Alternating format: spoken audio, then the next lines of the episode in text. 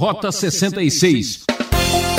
Quem ouve muitas notícias pelo rádio fica muitas vezes aborrecido, preocupado, sem saber o que será do futuro deste mundo.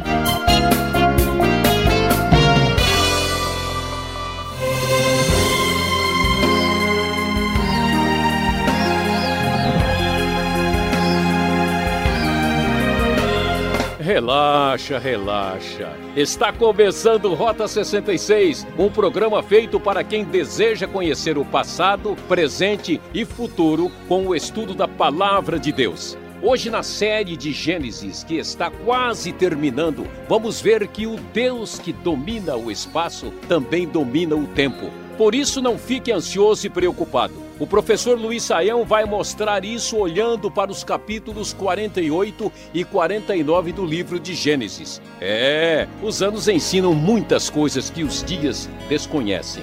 Peço sua atenção para essa meditação.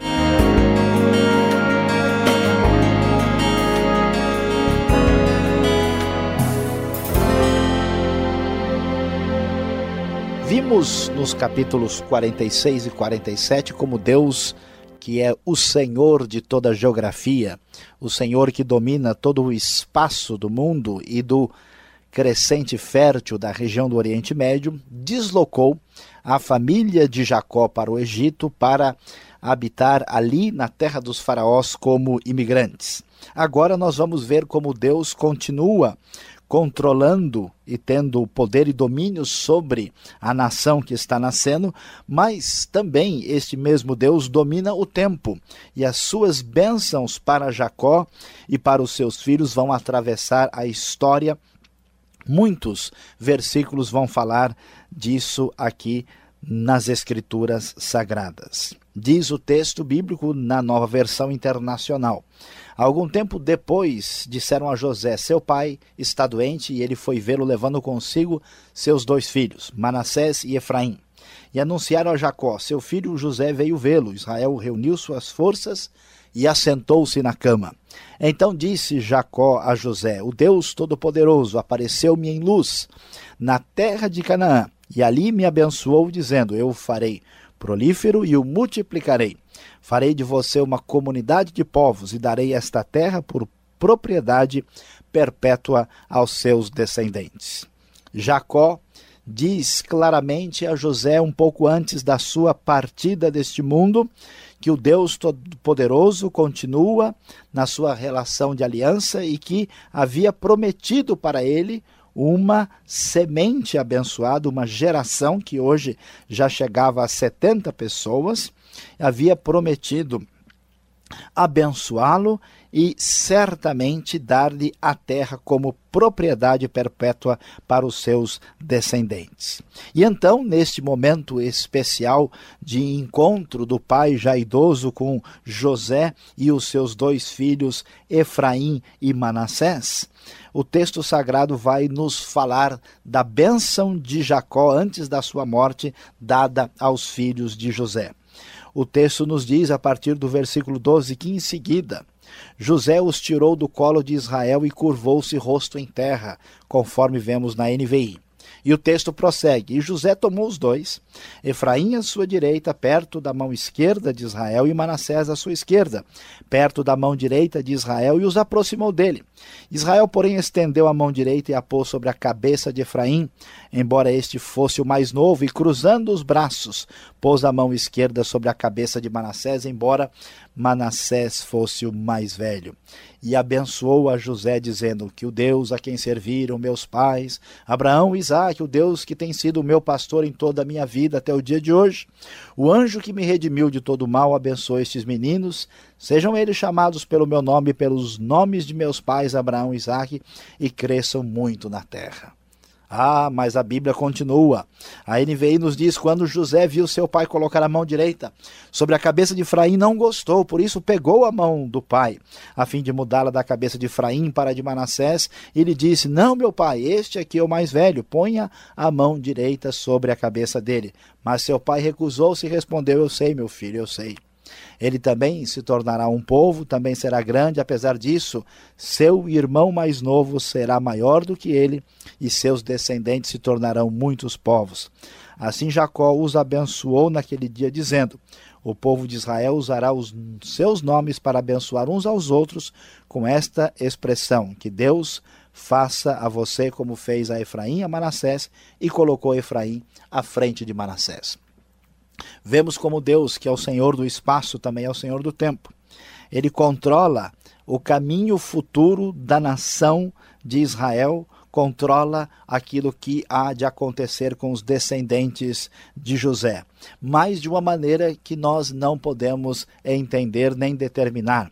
Portanto, como se imaginava que o mais velho deveria ter toda a prioridade, Deus mais uma vez mostra como fazem muitos textos do livro de Gênesis dizendo o seguinte: o mais novo vai ser superior ao mais velho. O mais velho vai servir o mais novo para que tudo aconteça na base da dependência do poder de Deus e não na força do homem, no poder daquilo que é considerado humano. E mesmo José, através de toda a sua experiência e conhecimento, se surpreende com a atitude do seu pai antes da sua morte, que abençoou os seus filhos.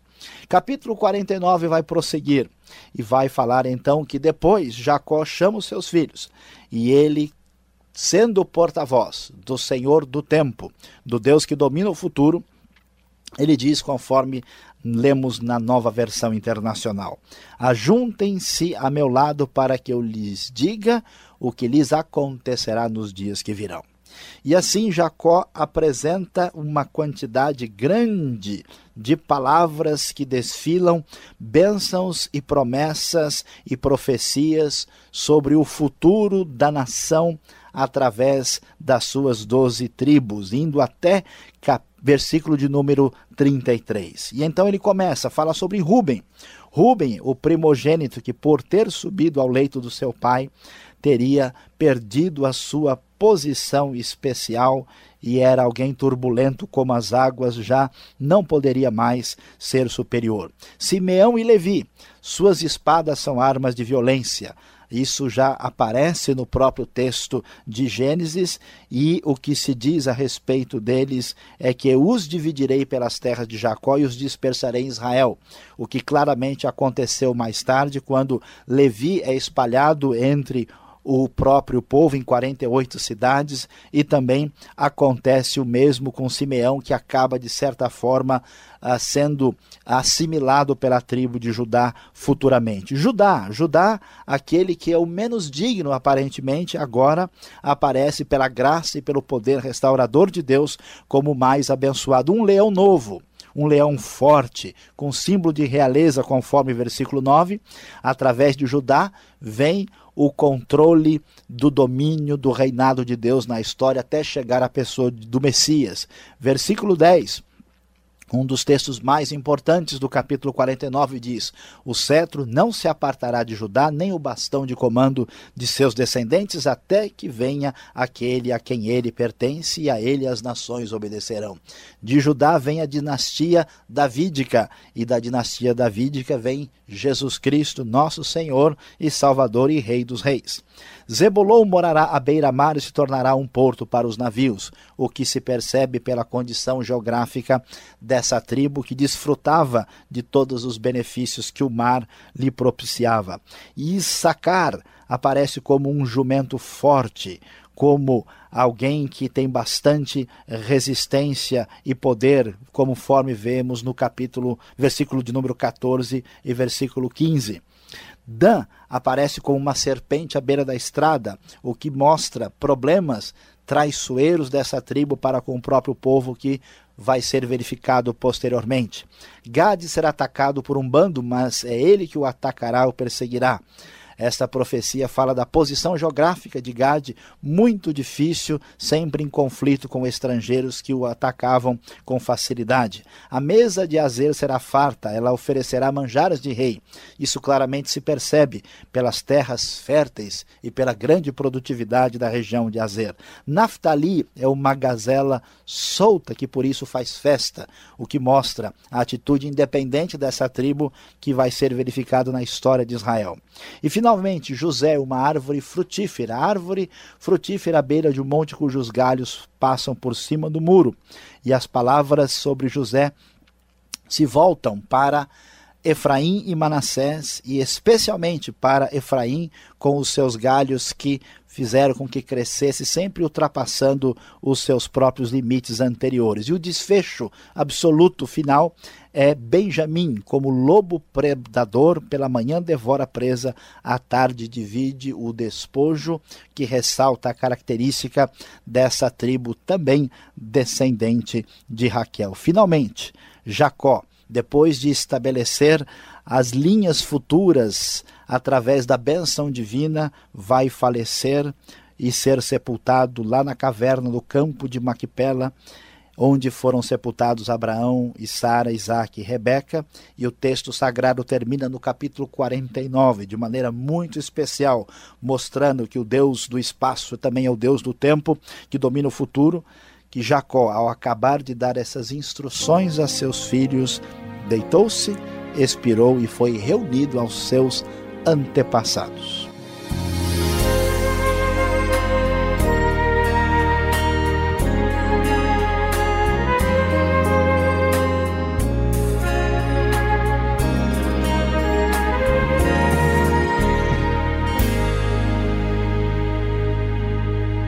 Esse é o programa Rota 66, o caminho para entender o ensino teológico dos 66 livros da Bíblia.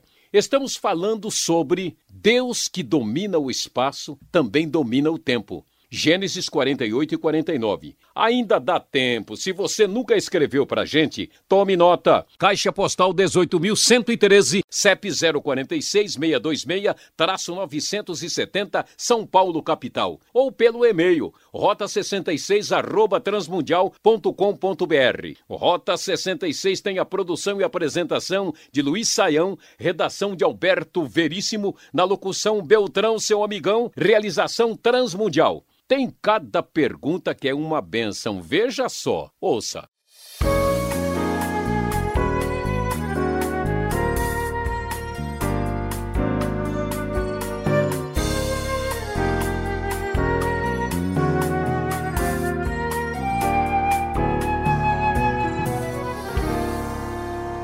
Beleza então, hein?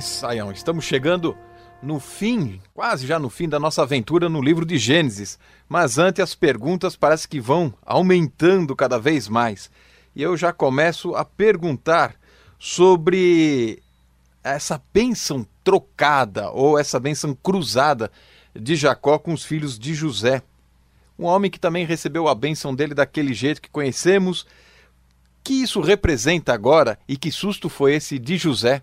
Mais uma vez, né, as bênçãos sendo é, desvirtuadas né, na ótica humana.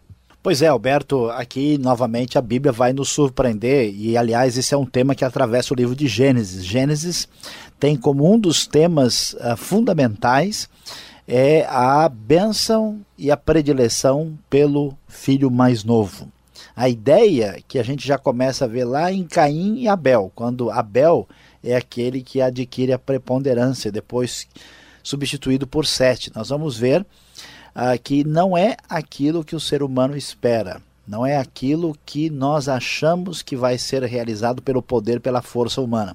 Também no caso de José, que é uma tribo tão abençoada, nos seus filhos, Jacó mostra mais uma vez, sob direção divina, claro que ele participa disso, uh, que a bênção de Deus vai ser direcionada para aquele de quem nós menos esperamos. Efraim, de fato, vai ser, vamos dizer assim, a, a, tribo predominante, principalmente a, no caso do Reino do Norte. Ou seja, Deus mais uma vez surpreendendo o homem, né? Exatamente. Agora, no nosso estudo de hoje, Gênesis 48, 49, A gente se depara aqui com um texto muito estranho. Estamos na Bíblia ou estamos no zoológico, Saião? Por que tantos bichos e esse trocadilhos de palavras, jogos de palavras, uh, com nomes das pessoas, né, comparando com animais? Eu não gostaria de ter meu nome vinculado a nenhum quadrúpede ou outro ser peludo, né? tá certo, Alberto. É muito interessante. É de fato, hoje nós temos ah, no Brasil mais de 80% da população vivendo em cidades. Então, o nosso relacionamento com os bichos é quase sempre ou no prato, né, ou na televisão, ou no máximo no zoológico. Mas é bom entender que tantos animais aqui no texto é porque o, o povo, né, na antiguidade, aqui nesse período patriarcal, está em contato com esses animais com bastante frequência. E uma coisa muito, muito relevante é mostrar que os bichos nem sempre têm o significado que nós temos na nossa cultura. Né? Hoje, se você chamar uma pessoa de cachorro, por exemplo, dificilmente né, você vai conseguir a amizade dessa pessoa. Né? Já, por exemplo, Caleb na Bíblia, o nome significa cachorro. Então, a associação com os bichos é uma associação parcial. Né? O que um leão representa um animal que tem força, que tem coragem, que tem bravura. Então, Judá é comparado ao leão. Então, essas associações são maneiras uh, para que a memória possa recordar essa palavra e associar com a vida do dia a dia do cotidiano. Né? Não tem nenhuma intenção diferente disso. Mas existe toda uma poesia de trocadilhos, esse jogo de palavras no hebraico que é muito interessante para nós, né? Sem dúvida, sem dúvida existe aqui essa. É, quem lê no original vê que há essa, esse uma espécie de trocadilho de sonoridade que enfeita e embeleza a poesia aqui. Muito bem. Andando um pouco mais à frente, nós vamos ver então as tribos de Israel. Manassés e Efraim fazem parte. Então seriam 13, não 12?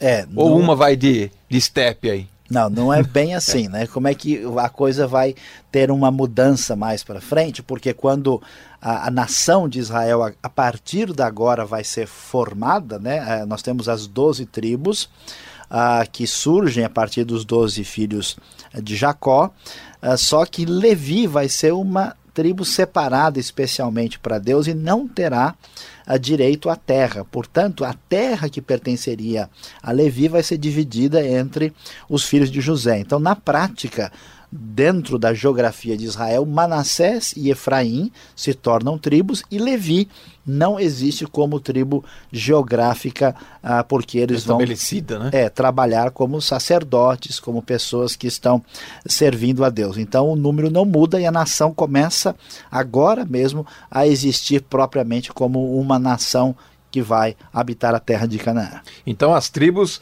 seriam assim como podemos dizer as colunas desta nação que está sendo formada. Exatamente. Agora, Saião, quais seriam as tribos que vão merecer um destaque ou receber uma benção maior? Tem isso? É interessante, tem sim. Quando olhamos o capítulo 49, duas tribos merecem destaque maior: o Judá, né, que vai ter o cetro, ah, que vai governar e, sobre as nações e, e, surpreende porque Judá foi aquele que teve problemas, lembra da história lá de Judá e Tamar, né? A questão ah, da descendência de Judá foi problemática e Judá foi o que pecou e se arrependeu profundamente. Nós vemos aqui o sinal da graça de Deus. Ah, de onde menos se espera é exatamente por onde a coisa acontece. E José, que foi um filho muito difícil né, de nascer, porque nasce pela intervenção divina através de Raquel, que era estéril, José, que é o filho amado, que é o menino mimado que vai para o Egito, se torna o homem mais abençoado a do mundo antigo, e por meio dele e por meio do filho menor dele, que é Efraim, que é o mais, vamos dizer assim, uh, focalizado, eles são os abençoados principais das tribos, dessas bênçãos proféticas, mostrando que o poder de Deus se aperfeiçoa na fraqueza. Como é bom termos tudo isso de contexto para não interpretarmos erradamente a Bíblia, não é? Então, Sayão, relacionando as tribos com animais, com bichos, no capítulo 49, no verso 17, diz que a tribo de Dan é uma serpente, não é? E eu vou emendar essa pergunta com a outra. As tribos ainda existem? Eu faço essa pergunta porque em Apocalipse 7, lá no verso 7, Dan já não aparece mais. É sério isso? Alberto, a pergunta é muito pertinente. Vamos uh, começar falando sobre as tribos. Uh, existe toda uma mística muito grande hoje em que as pessoas tentam achar as tribos e até a gente se localiza em uma das tribos. Por que, que as tribos de Israel, vamos assim dizer, desapareceram? Uh, especialmente no Reino do Norte, no ano 722, os assírios conquistaram a cidade de Samaria e acabaram miscigenando os israelitas com outros povos, porque é assim que eles procediam e, portanto, grande parte dessas tribos se perderam. Talvez dá para encontrar uma coisa ou outra, por exemplo, a gente vê no Novo Testamento que dava para saber que Ana era da tribo de Simeão, mas de modo geral não há nada seguro. Então é bom tomar cuidado, porque as pessoas tentam aí achar vínculos das tribos de uma maneira muito artificial e problemática uh, certos nomes judaicos preservados, como Correndo, por exemplo, dá-se para relacionar com algumas tribos, como Correndo, por exemplo, se relaciona com Levi. Mas, de modo geral, nós não temos uh, como fazer essa, essa relação com as tribos. Os judeus de hoje, por exemplo, na sua maioria, estão relacionados com descendentes de Judá, da tribo do sul. Os do norte, nós não temos condições de fazer esse vínculo, não. O caso de Dan é interessante. Dan aparece no versículo 16 como quem defende o direito do seu povo. Talvez uma referência aqui ao que acontece com Sansão, que luta contra os filisteus, porque ele é da tribo de Dan, mas ao mesmo tempo é uma tribo problemática, que é uma serpente, ela trai o próprio povo, nesse mesmo contexto de Juízes capítulo 18 em diante, e talvez por ser uma, uma tribo complicada, que já em Juízes se envolve com idolatria, mais tarde no Apocalipse, na hora de apresentar as doze tribos lá no capítulo de número 7, nós vemos que Dan não vai aparecer. Pelo contrário, no lugar de Dan está Levi, que não tem espaço geográfico, mas ocupa uh, o espaço ali na palavra profética do livro de Apocalipse. E há uma tradição, né, meio assim estranha, que diz que o anticristo viria, talvez, da tribo de Dan, porque é uma tribo deixada de lado e o Apocalipse intencionalmente faz isso. Então, são perguntas para a gente pensar né, e considerações para a reflexão dos nossos ouvintes. É, ficarmos atentos então. Exatamente. Saião, no capítulo 49, no versículo 25, a gente encontra aí alguns nomes de Deus Todo-Poderoso, o Deus que abençoa, o Deus que te ajuda. Agora, tem um verso aqui final no 25, com as bênçãos dos seios e da madre. Eu não entendi como posso compreender é. esse texto aqui? Alberto, aqui é, realmente a pergunta faz sentido. Acho que a maioria das Bíblias antigas tem essa tradução literal que dificulta a compreensão do texto. E aqui, usando a nova versão internacional, que tem uma tradução muito mais clara que ajuda o leitor a compreender o texto. O texto, na verdade, está falando das bênçãos de Deus que iam atingir a José, mais especificamente a Efraim. E o que significa isso? Que o Todo-Poderoso o abençoa com as bênçãos dos altos céus e das profundezas. E bênção dos seios e da madre tem o um sentido de bênçãos da fertilidade e da fartura. São figuras de linguagem, mas com a tradução literal muito difícil de entender corretamente. Então, literalmente seria bênção do seio e do útero, do, do, do seio e da madre, mas o sentido é fertilidade e fartura, o que de fato nós vamos perceber na região de Efraim. Então agora está mais fácil de entender quando a gente lê na NVI. Bom, agora fico um pouco mais aliviado com essa explicação. Muito obrigado por, por mais esse momento de perguntas. Eu convido você agora a acompanhar a aplicação do estudo de hoje.